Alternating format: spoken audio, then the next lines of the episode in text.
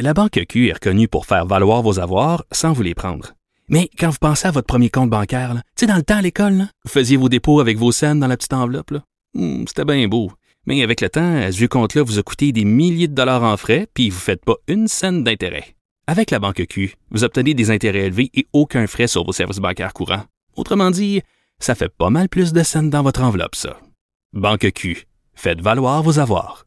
Visitez banqueq.ca pour en savoir plus. Pendant que votre attention est centrée sur cette voix qui vous parle ici, ou encore là, tout près ici, très loin là-bas, ou même très, très loin. Celle de Desjardins Entreprises est centrée sur plus de 400 000 entreprises partout autour de vous. Depuis plus de 120 ans, nos équipes dédiées accompagnent les entrepreneurs d'ici à chaque étape pour qu'ils puissent rester centrés sur ce qui compte, la croissance de leur entreprise.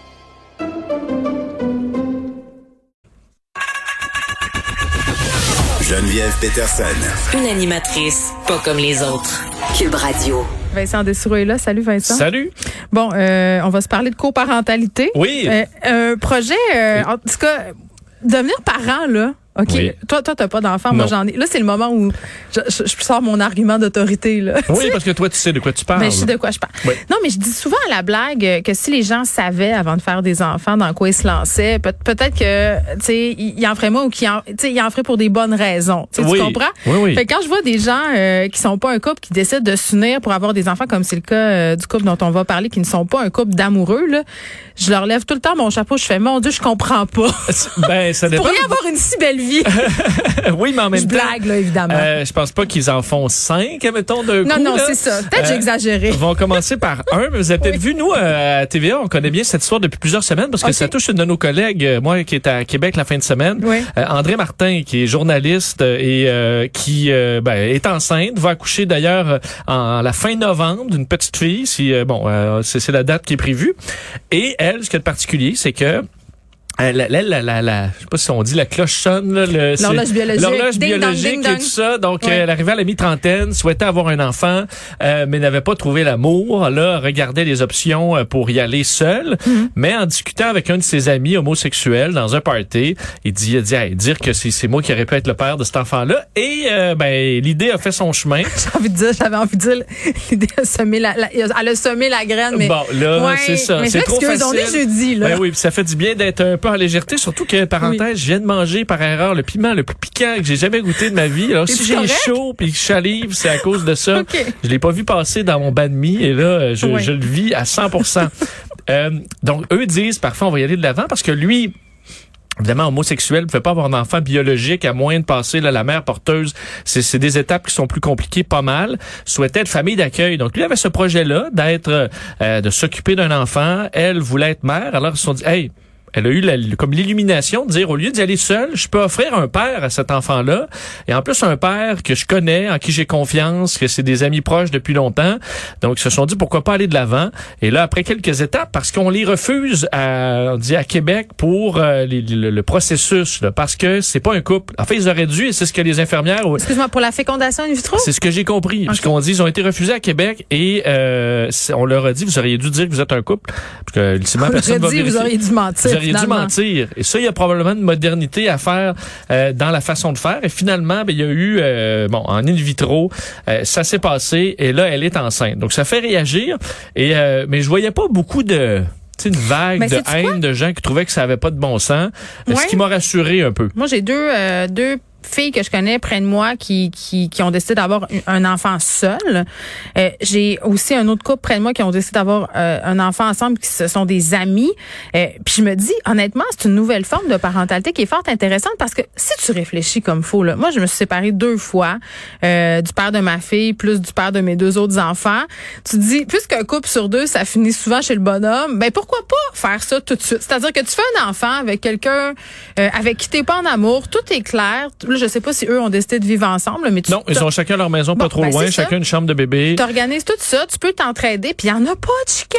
Ben c'est ça parce qu'il y a pas et ça une des, des- j'ai l'impression que depuis euh, bon euh, dans les dernières années euh, les couples s'acharnent pas à rester ensemble pour les enfants là. Tu sais que c'est les deux premières années de vie de l'enfant, là, la majorité des couples éclate. là. Oui, et j'en ai dans mon entourage après plusieurs. Des fois, ça surprend les gens. Tu vois, ça fait juste, vous avez un bébé depuis six mois, vous êtes déjà C'est séparés. Mais là, non, mais c'est justement, Ben, ça, ça vient mettre le doigt sur tout ce qui fonctionne pas. Et là, les frustrations s'accumulent parce que t'as pas parlé de tout ce qui allait se passer, t'as pas convenu de tous les aspects de l'éducation. Quand tu fais un enfant avec quelqu'un qui, avec qui t'es pas en couple, fort probablement, là, mettons, Vincent, toi et moi, on décide de faire un enfant ensemble, on s'assied un soir puis on fait, bon, ça va-tu être l'école privée ou l'école publique? On va-tu le coucher à 8 heures, le 5, 10, 15, que c'est que tu parles Oui. de tout ça. tu peux pas dire, ah, mais toi, t'as couché avec, euh, avec Julie, euh, Ouais. t'as pas, t'as pas de, de frustration. Là, je veux Tu pas. me désires-tu je veux- encore? Je veux surtout pas dire que, ah, c'est la, la meilleure parentalité, c'est ça, puis les parents euh, forme. biologiques, ça n'a pas de bon sens.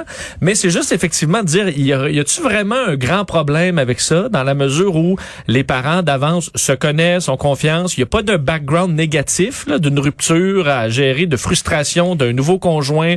Là, chacun peut faire ses affaires, là. Il y a pas de La seule radotage. affaire que je vois là, comme problème, tous les parents ont des problèmes, donc c'est juste un problème qui est différent dans Oui. ce cas-ci, on s'entend. là.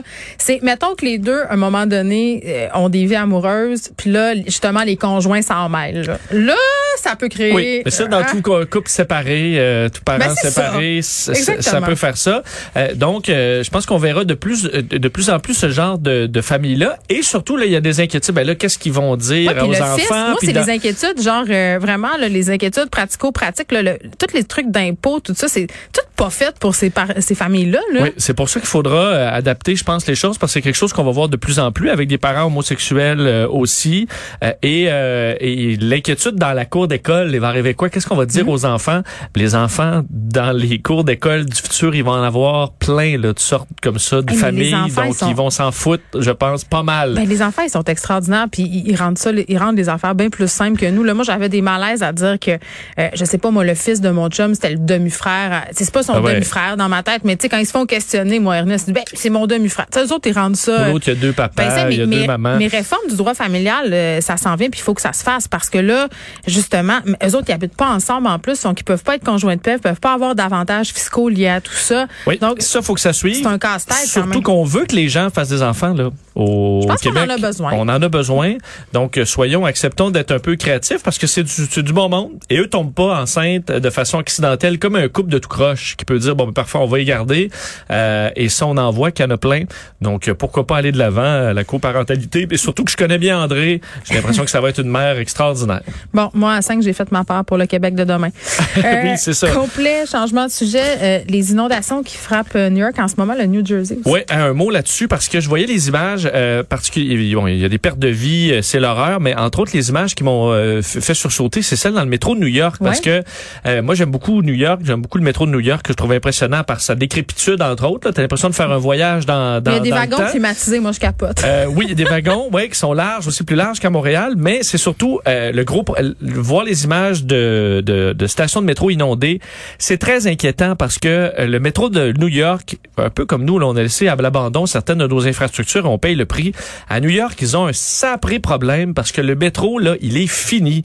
Euh, le- et le- la facture pour le réparer augmente de façon dramatique. On est rendu à peu près à 50 milliards de dollars juste pour garder la base, parce que tout était en décrépitude. Et les dernières, euh, les derniers ouragans qui ont inondé certaines stations, il y en a eu dans les dernières années, euh, et incluant celui-là aujourd'hui. À chaque fois qu'il y a un coup d'eau, là, t'endommages de façon sérieuse et presque irréparable les fondations du métro. Et un des problèmes, c'est que le financement pour réparer le métro de fond en comble, là, c'est des centaines de milliards de dollars. C'est une facture absolument extraordinaire. Et beaucoup de gens qui habitent à New York, des richissimes, vont dire, hey, moi, je prends jamais le métro, pourquoi je paierais pour ça?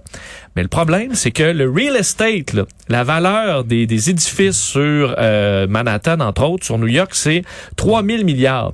Et si tu enlèves le métro de l'équation, euh, ça tient plus là. C'est l'effondrement. de New York fonctionne à cause de son métro. Peut-être que certains vont prendre leur grand char de luxe, mais si t'as des gens pour venir faire l'entretien, faire rouler les, les restos, moldus, là, se promènent ben, en métro. c'est tout en métro, ça Oui. arrive de l'extérieur. Donc, euh, il va falloir faire payer la facture aux yeux de plusieurs à New York euh, aux euh, grands promoteurs dans l'immobilier qui ont, font des fortunes en raison de la proximité de leurs installations avec une station de métro. Et ces gens-là paient trop peu cher. Je vais avoir un discours de Jack Meeting un peu aujourd'hui.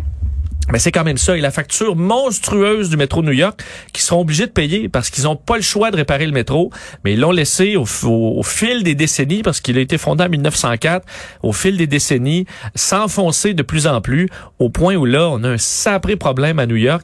Et c'est le plus gros système de transport en commun par station au monde, le métro New York. C'est gigantesque. Et euh, ben là, on est pris avec tout un problème qui va être augmenté de façon dramatique aujourd'hui à cause des résultats de IDA. Tu faisais référence euh, aux inondations qui ont frappé euh, ces dernières années New York. Là, moi, je me rappelle euh, des dernières, j'avais des amis qui étaient pris là-bas, tout était fermé, les aéroports. C'est-tu moi, c'est-tu les changements climatiques ou il y a plus de- de- d'événements météorologiques qui frappent cette ville-là depuis des décennies? Ben, ça semble arriver de plus en plus à New York. Et moi, je l'ai vu il y a 10 ans, presque jour pour jour. T'étais là? Moi, j'étais à Manhattan pour Irène, qui était, Ben, qui devait dévaster New. York. Finalement, juste avant, je peux pas dire que j'ai passé à travers un ouragan parce que juste avant d'arriver à New York, il est euh, tombé en tempête tropicale. Mais ce qui m'avait marqué, c'est que moi, je il y, a, il y a 10 ans, là, ça avait tellement fait peur. Irène, c'est un peu le premier monstre qui arrivait à New York. C'était donc en 2011, euh, 24 août 2011. Euh, C'était la panique et on avait vidé Manhattan au complet. Évacuation complète. Et moi, j'étais arrivé là avec ma Toyota Echo dans, dans tempête. Et il y avait tellement plus de monde à New York. Je suis rentré, moi, par euh, le, le, le, le Lincoln Tunnel. Comme dans Independence Day. Comme dans ben, I Am Legend, là. euh, Oui, il y a plus rien. Vide. Et quand je dis vide, là, c'est vide. Je pouvais faire des bangs sur euh, la 5e avenue. Il y avait personne à New York. Personne, personne. C'est une scène Mais que j'oublierai jamais. mettons? Ben, c'était pour couvrir pour la radio. Je m'étais dit, je m'en vais me foutre là-dedans.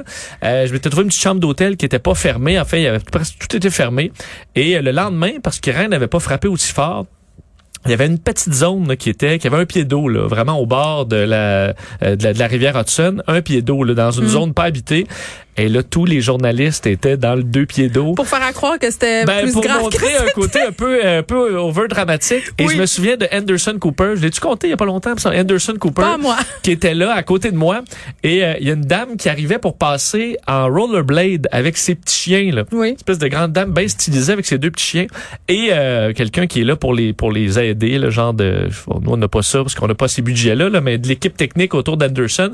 Ils ont juste, sont juste allés tasser la madame in extremis pour pas qu'elle passe en arrière d'Anderson Cooper. Wow. Alors que tout était rentré dans l'ordre. Ça avait frappé beaucoup moins fort que prévu, mais quelques années plus tard, euh, ils ont été frappés de plein fouet et là, ils le sont encore. Mm. Donc, euh, ouais, ça commence à coûter cher à New York. Vincent Dessureau qui n'a peur de rien.